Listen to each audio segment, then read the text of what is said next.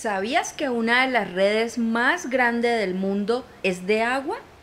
Cada que conozco una comunidad me impresionan los diferentes usos que le dan a las redes. Una red está compuesta de hilos y nudos. Los hilos expanden, los nudos protegen, los hilos son posibilidades y los nudos son fuerza y unión. Es todo un arte cuando un pescador artesanal teje la red de su atarraya. Pero te preguntarás en este momento, ¿una gran red de agua?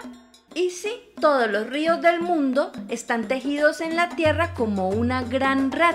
Yo por lo menos en una de mis aventuras conocí el nudo donde nace el río Cali. Tuve que caminar por una larga travesía, pasar por en medio de lianas y bejucos, subir montañas y abrirme camino entre arbustos espinosos, hasta que por fin tuve ante mis ojos el río Felidia y el río Pichindé y me paré justo ahí, en el centro de su unión en el nacimiento del río que da nombre a nuestra ciudad. Estaba tan impactada de tanta belleza que las horas parecían segundos. Pero bueno, ya tendremos más tiempo para hablar. Ve y explora. Yo te encuentro más adelante.